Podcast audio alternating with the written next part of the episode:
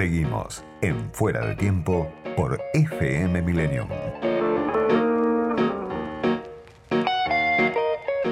Está ya del otro lado de la línea la secretaria de Legal y Técnica de la Presidencia, Vilma Ibarra. Doctora Ibarra, ¿cómo le va? Soy Diego Genud, gracias por atenderme. ¿Qué tal, Diego? Un gusto saludarte. Para mí también. Primero preguntarle por la reforma judicial, obviamente uno de los temas en los que, según tengo entendido, usted trabajó bastante y quedó pendiente o no quedó claro por qué no había estado en la presentación, el día de la, de la presentación que hizo Fernández en la Casa Rosada. No estuvo ni usted ni, ni Belis. ¿Eso por qué fue? A ver, no estuve yo, no estuvo Belis, no estuvo el ministro de Agricultura, no estuvo... En realidad estuvieron solo el jefe de gabinete, obviamente el presidente y la ministra del área, mm. eh, Marcela Lozardo. Y fue un acto que se pensó en el marco de COVID, con un alto distanciamiento entre las personas, estaban invitados este, gente de la Fiscalía General, de la Defensoría General, de las universidades, de la Cámara de Diputados, del Senado, y se privilegió la amplitud. Entonces se quedó en que estuvieran el jefe de gabinete, la ministra, el presidente y no los demás integrantes del gabinete. O sea que no estuvo. A mí igual me, me llamó la atención, porque cuando lo leí, quedé como sorprendida. decir, qué cosas, cómo puede. Yo vi en el sitio de Casa Rosada que, que, usted había estado. El sitio de Casa Rosada decía que sí había estado. Yo estaba, yo estaba y el diario Clarín decía que no había estado. Yo estuve, estaba en la Casa Rosada, pero justo habíamos hablado que estaba en el marco del distanciamiento, dándole lugar a, a gente de distintos organismos, de otros poderes. Entonces, la idea fue, listo, está el presidente jefe de gabinete y la ministra de Justicia, y el resto de los del gabinete no fuimos, hmm. pero no fue Gustavo Vélez, no fui yo, no fue el ministro de eh, Deporte y Turismo, no fue el ministro de Educación, ninguno. Está claro. Eso es, o sea, eh, no hay ninguna cosa y por otra parte, sí aclaro que el trabajo fue dirigido y coordinado por la ministra de Justicia y yo colaboré en lo que ella me requirió. No, no, Está claro. Se habló mucho, obviamente, desde que se presentó en la crónica cotidiana de los medios y los grandes medios de las diferencias, Cristina, Alberto, la reforma judicial, la Corte. Yo le voy a preguntar otra cosa. Mm. Eh, una de las críticas que se hace, obviamente el gobierno critica a la Corte y en ese marco se habla de la posibilidad de ampliar el número de miembros de la Corte. Pero hay, una crítica que hace el presidente, no sé si usted la comparte, de que hay lentitud en la Corte. Le traslado lo que dicen de la Corte, que usted también lo debe saber. Por un lado dicen, una de las razones de la lentitud de la Corte es la cantidad de expedientes judiciales que tienen que ver con juicios previsionales, juicios de jubilados que el Estado no paga, o que el Estado ajusta a los jubilados, esto es un problema largo que excede, obviamente, usted lo sabe, a Fernández, que tiene como 20 años, pero se acumulan expedientes judiciales y es el propio Estado Nacional el que sin pagar esos juicios engorda los expedientes que tiene que resolver la Corte. Y por otro lado, esto especialmente le quiero preguntar, dicen desde la Corte, se crea un megafuero por la fusión de Comodoro Pi con el fuero contencioso administrativo, si no me equivoco. No, Comodoro Pi, no, con el fuero penal, económico. Sí, penal económico, perdón. Se crea se crea un megafuero para la política, dicen. Y la mayor parte de los delitos que llegan a la corte, dicen ellos, tienen que ver o con femicidios o con delitos vinculados al narcotráfico o con la inseguridad o no, violencia bueno, Eso también es, narcotráfico es parte del fuero federal.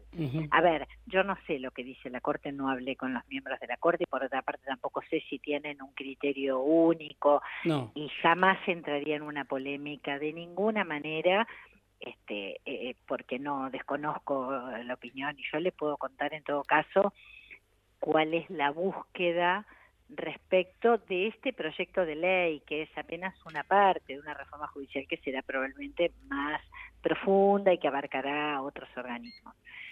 Este, primero hay un proyecto de ley que efectivamente fusiona eh, los juzgados penales federales que están en Comodoro Pi con los juzgados penales económicos, que también son federales, y así lo ha dicho la Corte.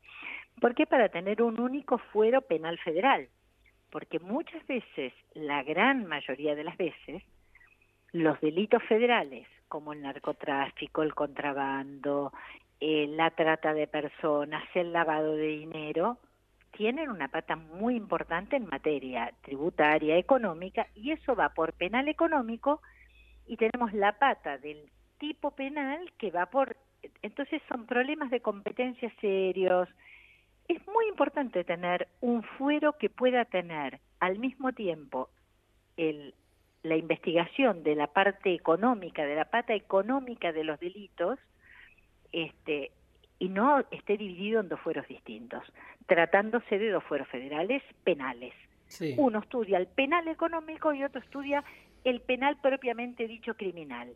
Bueno, parece toda razonabilidad que todos estos delitos que tienen su parte económica y su parte criminal, como es la trata, como es el contrabando calificado, como es el lavado de dinero, este, puedan, inclusive los delitos de corrupción. Sí. Entonces, esta fusión parece muy, muy natural. Son todos juzgados penales. Y mm, esto respecto a esa explicación, que no sé, digo, es un tema de debate, además que estará en el Congreso, pero yo explico la, la razonabilidad de unificarlo, ¿no? Y respecto del tema de, de, la Corte, que creo que es cierto, tiene una cantidad, es verdad que hay una enorme cantidad de, de, de causas vinculadas al tema previsional y al tema de la cantidad de juicios que, se, que existen respecto del tema. Este, hay muchos motivos por los cuales los argentinos y las argentinas creemos que tenemos que revisar y tratar de mejorar este, nuestros organismos de justicia. yo hay algo sobre lo cual quiero llamar la atención, porque uno escucha en los medios masivos, en los seminarios, en los paneles de debate, en las discusiones en el Congreso Nacional, todo el mundo piensa que nuestra justicia es lenta, que nuestra justicia no funciona bien, que este es más amigable con los poderosos y que persigue a los ladrones de gallinas, que no terminamos de ser una justicia igualitaria de acceso para los ciudadanos y ciudadanas. Ahora, al momento de querer modificar algo, salen una cámara diciendo que no, el otro diciendo que no sé qué, que tocamos esto que tampoco se puede, que cómo no es el momento, que no habría que... Y la verdad es que da la impresión de que hay un momento donde uno cree que hay intención o algún grado de percepción de que todo el mundo habla de que las cosas no funcionan bien, pero nadie quiere cambiarlas. lo que hemos hecho es presentar un proyecto de ley ante el Congreso Nacional. Allí se debate. Allí se dirá qué mejores ideas hay, por qué sí, por qué no, se explicarán los argumentos y las cosas se saldan como se saldan en democracia. Le pregunto por, por el caso de, de, Usted habló de la justicia pendular, creo, y también el presidente habló de la justicia pendular, justamente esto. No solo que se ensaña por ahí con los sectores de menores recursos y que perdona a bueno, los delincuentes de cuello blanco o a gran parte del poder económico y poder político, sino eso sobre todo, que lo que se paga es perder. el que pierde las elecciones es juzgado es arrinconado, muchas veces es perseguido. Y yo le pregunto por el caso de Canicoba Corral, por ejemplo, ¿no? que se fue la semana pasada. En su momento sobreselló a Rivas, el ahora procesado ex titular de la CIDE, en tiempo récord por la causa de Odebrecht, y se fue haciendo los deberes, a mi criterio, a último momento procesando a Dietrich, Duhovne y Wassel por una causa que seguramente merecía un procesamiento, pero evidentemente algo que lo hizo a tono con la época, se supone. Yo digo, ¿usted cree que hoy funciona esa justicia pendular todavía vamos, o no funciona? Vamos a ir por partes. Los deberes nuestros no, porque nosotros no le damos deberes a nadie. Este fue un compromiso del gobierno. El gobierno no va a llamar a ningún juez, a ninguna jueza a pedir que meta preso a nadie. Mm. Esto es un compromiso porque además nos toca el momento donde uno podría decir aprovechar la pendularidad. Somos oficialismo. Precisamente siendo oficialismo lo que queremos es una reforma de la justicia, terminar con esta idea de la pendularidad. Se lo menciono lo de Canicova porque le, perdonaron en el Consejo de la Magistratura las causas que tenía. Un debate eh, sobre un juez o el otro, ni voy a hacer nombres ni apellidos, y mucho menos a ingresar en el debate de las definiciones respecto del Consejo de la Magistratura. Sí quiero decir que tenemos conciencia, que sabemos que además no estamos haciendo nada distinto de lo que dijimos en la campaña electoral y fue parte de los compromisos que tomamos con los ciudadanos y ciudadanas que nos votaron, que es eh, implementar una reforma de la justicia para que tengamos una justicia independiente, proba, digna, que no sea ni de Macri, ni de Alberto Fernández, ni de Cristina Fernández, ni de Vilma Ibarra, ni de Clarín, ni de nadie. Que sean jueces que eh, decidan conforme a derecho, conforme a las normas. Entonces algunas sentencias nos gustarán más, otras menos, pero que sepamos que no son condicionados ni por los poderes fácticos ni por, los poderes políticos. Perfecto. La eso es lo que buscamos, eso es lo que queremos construir. Vamos a ese debate.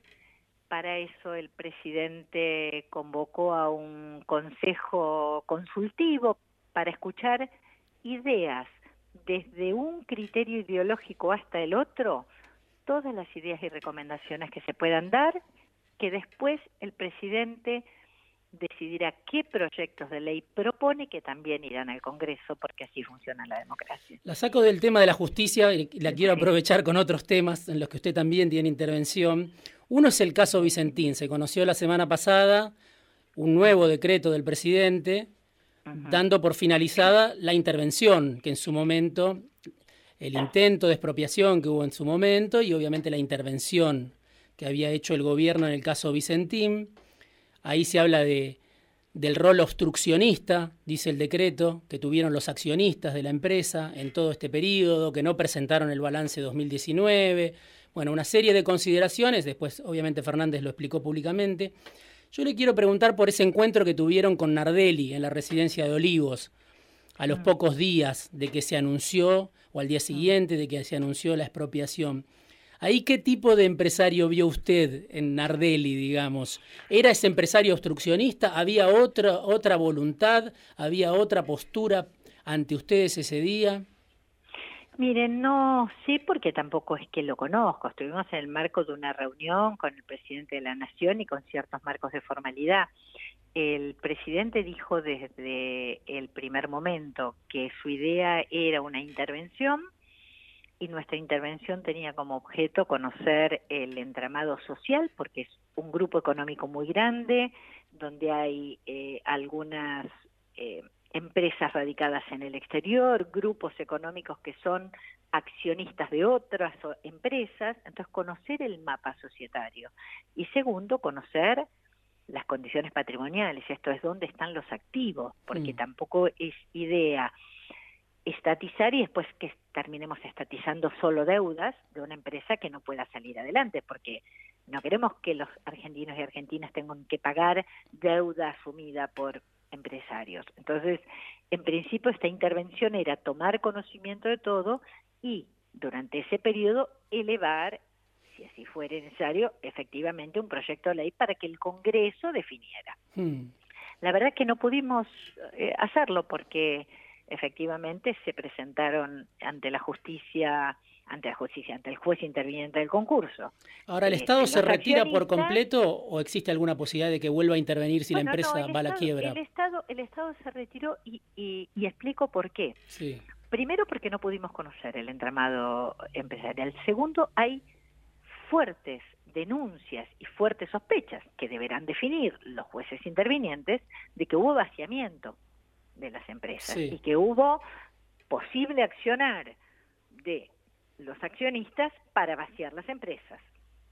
Entonces hoy ya no solo no conocemos bien el entramado, no sabemos dónde están activos y pasivos o a cuánto ascienden los pasivos y además la situación de las empresas está notoriamente peor y hay una situación muy compleja en el ámbito penal. Ante esta situación, no habiendo podido ni siquiera cumplir con el conocimiento que queríamos tener durante el periodo de intervención, que era corto, que era de 60 días, porque así lo decidió el juez que intervenía en el, en el concurso, la verdad es que para no correr el riesgo de de poner al, al, Estado en una situación compleja, hemos decidido decir, vamos a dedicar los esfuerzos del Estado a recuperar las cifras millonarias que en la gestión anterior se le prestaron a Vicentín, que ya estaba en una situación muy compleja económicamente.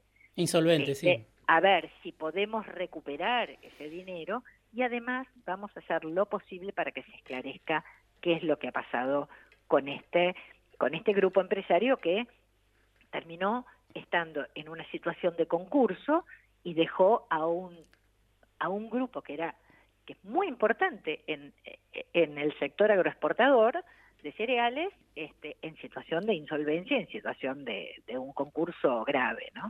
Entonces, hemos privilegiado el interés del Estado. La verdad es que teníamos interés de poder rescatar la empresa, de poder cuidar que la empresa siguiera funcionando. La verdad es que, bueno, se opusieron los accionistas, el juez interviniente les hizo lugar esa obstrucción, bueno, la verdad es que no se pudo cumplir el objetivo que teníamos. Así que nuestro objetivo de que la empresa rescatara, sanearla y poder avanzar en eso no fue posible y así lo explicamos en este decreto. Le pregunto por otro decreto también que generó polémica en los últimos días, mm. que es el que prohíbe las reuniones sociales en lugares cerrados por dos semanas, ¿no? Ah. Eh, obviamente desde algunos sectores de la oposición, usted lo sabe, algunos constitucionalistas dicen, bueno, esto es contrario al Estado de Derecho, la coalición cívica dijo, esto es un Estado de sitio de hecho, y eh, yo escuché también algunos comentarios de gente que quizá acompaña al gobierno, acompaña a la política que está llevando adelante Fernández sobre ah. la pandemia, la cuarentena, y que dicen que la Constitución no contempla situaciones como estas, y ante, ante lo inédito de una situación como esta, quizá haría falta dictar el estado de sitio con aval legislativo, dicen, para evitar este tipo de situaciones. ¿Eso está descartado? Vamos, vamos, a empezar por partes. Sí. sí. está descartado. Vamos a empezar por partes. El, gobierno en ningún momento evaluó el estado de sitio y ahora le explico por qué. Primero vamos a empezar por partes. En ambas, primero en todo el país, al principio, desde el 20 de marzo, cuando se dictó el aislamiento social preventivo y obligatorio, estuvieron prohibidas las reuniones sociales. Sí. Totalmente prohibidas. Sí. Y eso fue aprobado el decreto de necesidad y urgencia en el Congreso con voto de la oposición, porque fue unánime. Digo, esto para aclararlo. O sea que ya inconstitucional ya me resulta raro que se diga. Se refieren a este último decreto, ¿no? Por eso. No, no, no, me refiero al primero. Al claro, claro, pero las, críticas son a este último decreto, por eso Bueno, pero el primero establecía lo mismo. Sí. Nosotros, por el primer decreto, ¿qué podíamos hacer? Solo podíamos quedarnos en nuestras casas y salir para los que eran esenciales o bien para comprar comida y comprar remedios en lugares de cercanía. Sí, ahora la situación se agrava, por un lado, en cuanto a los muertos, obviamente.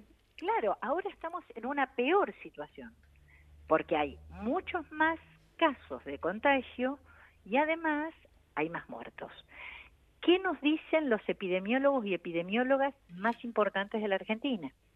Dicen que uno de los grandes focos de contagios son las reuniones sociales y, es razonable cuando nosotros nos encontramos con nuestros efectos, este, que además después de tiempo de no verlos y con estas dificultades, bajamos la guardia y es razonable, es la gente que queremos, es la... y la verdad es que no podemos saber si uno mismo o las otras personas están contagiando, porque pueden estar asintomáticas.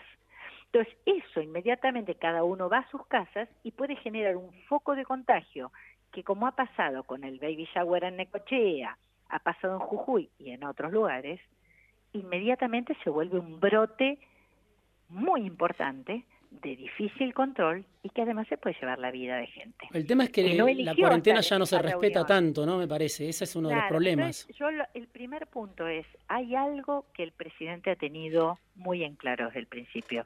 Nosotros fuimos votados por ciudadanos y ciudadanas para cuidar, eh, entre otras cosas, la salud y la vida de los argentinos y argentinas. Si a nosotros nos están diciendo que eso es uno de los principales focos, porque en los lugares cerrados, en invierno, generalmente menos ventilación, en los lugares cerrados es donde es más fácil el contagio, y son focos que inmediatamente se llevan a otro lado, Nosotros tenemos que hacer algo con eso, porque yo entiendo que los 8, 7 o 10 que se juntan en una reunión social eligen estar en esa reunión social, pero después van a sus casas, ven a otra gente y esa otra gente no eligió estar ahí y puede ser contagiada por esa actitud. Entonces nosotros tenemos que cuidar la vida de los argentinos y argentinas y tenemos que cuidar la salud y tenemos que cuidar la salud pública, porque si se desborda el sistema de salud, ya vimos en otros países el horror y el trauma de lo que puede suceder.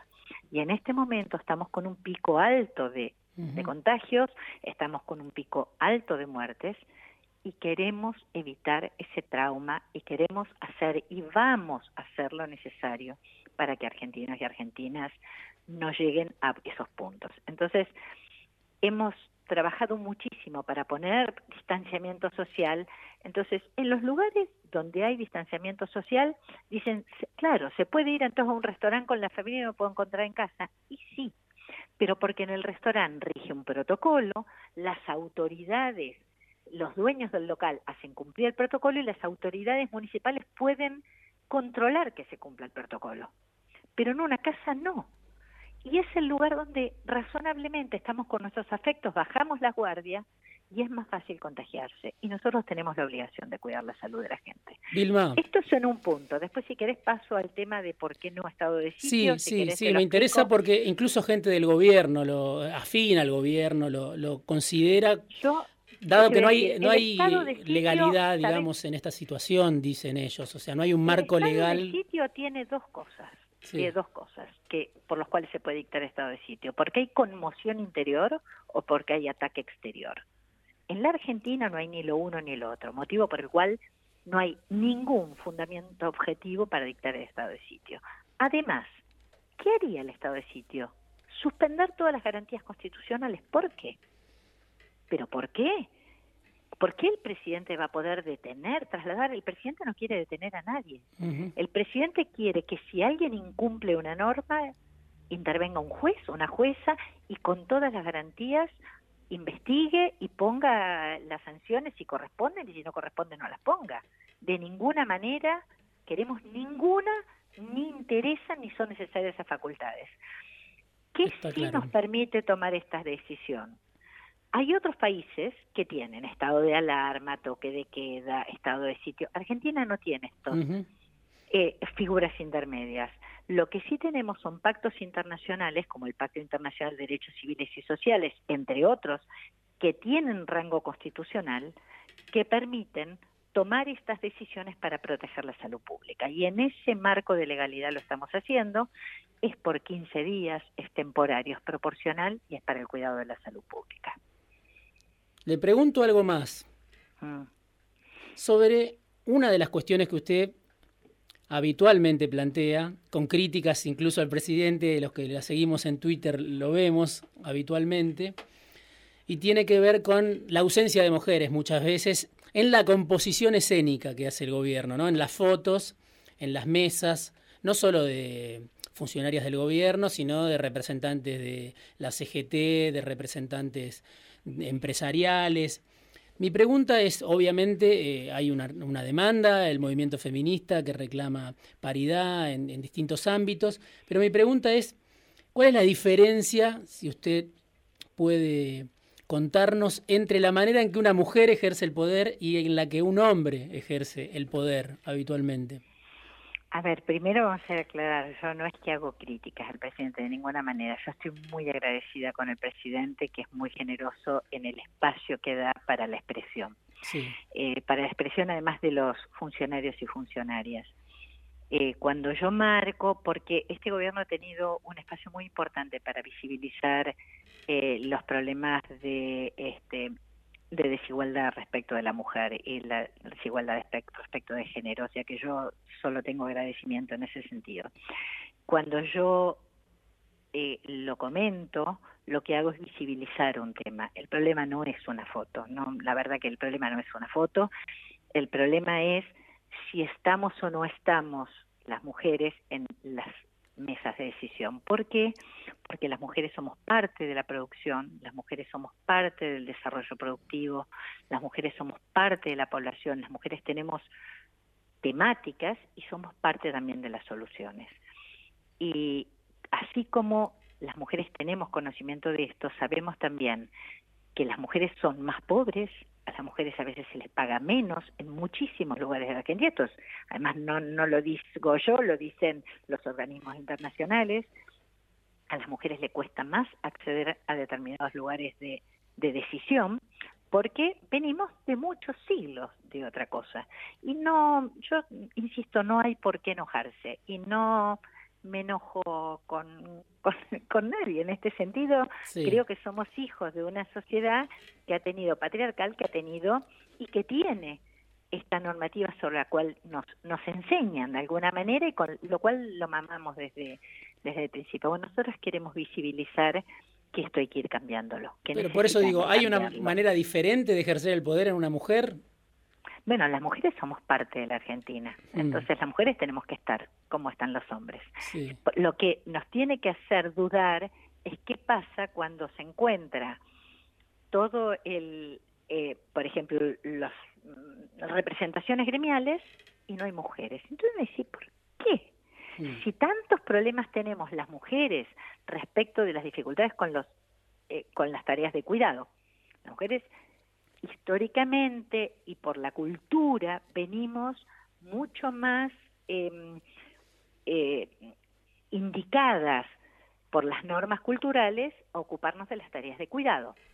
Entonces nos resulta más difícil la disponibilidad para acceder a cargos más importantes, porque siempre somos las que cuidamos a la familia, las que cuidamos a los niños y niñas, los que cuidamos a nuestras madres y padres cuando son grandes, a las personas enfermas esto culturalmente ha sido reservado a la mujer.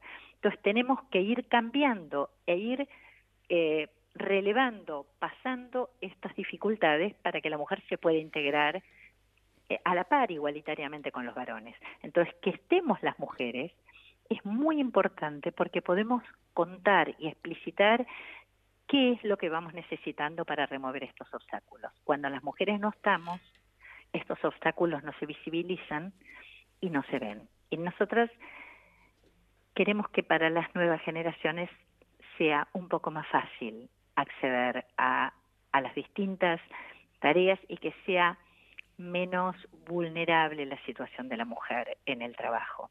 Eh, hay más mujeres pobres que varones pobres. A las mujeres es, además, tenemos distintos tipos de, eh, de vulneraciones que se suman. Entonces, eh, tenemos que trabajar mucho para visibilizar eso. Yo le digo, yo cuando empecé era jovencita, eh, estudiaba, tenía una buena formación, qué sé yo, yo quise entrar al Poder Judicial y me decían que no porque el juez no designaba mujeres, los jueces no designaban mujeres, y había muchas mujeres, y me lo decían, no, no, me decían clarito, en castellano, no es que... Y las situaciones de violencia sobre las mujeres, las situaciones de acoso sobre las mujeres. Entonces, es muy importante que estemos, porque podemos visibilizar esos temas y podemos encontrar soluciones a estos temas.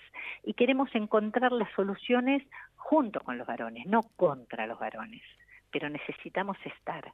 Entonces, lo que me parece que es importante es visibilizarlo, eh, trabajarlo, ponerlo en agenda, y yo en esto solo tengo reconocimiento con el presidente que ha sido muy muy generoso en el espacio que nos da a las mujeres para poder hablar de estas temáticas. Vilma, muchísimas gracias por atenderme esta tarde.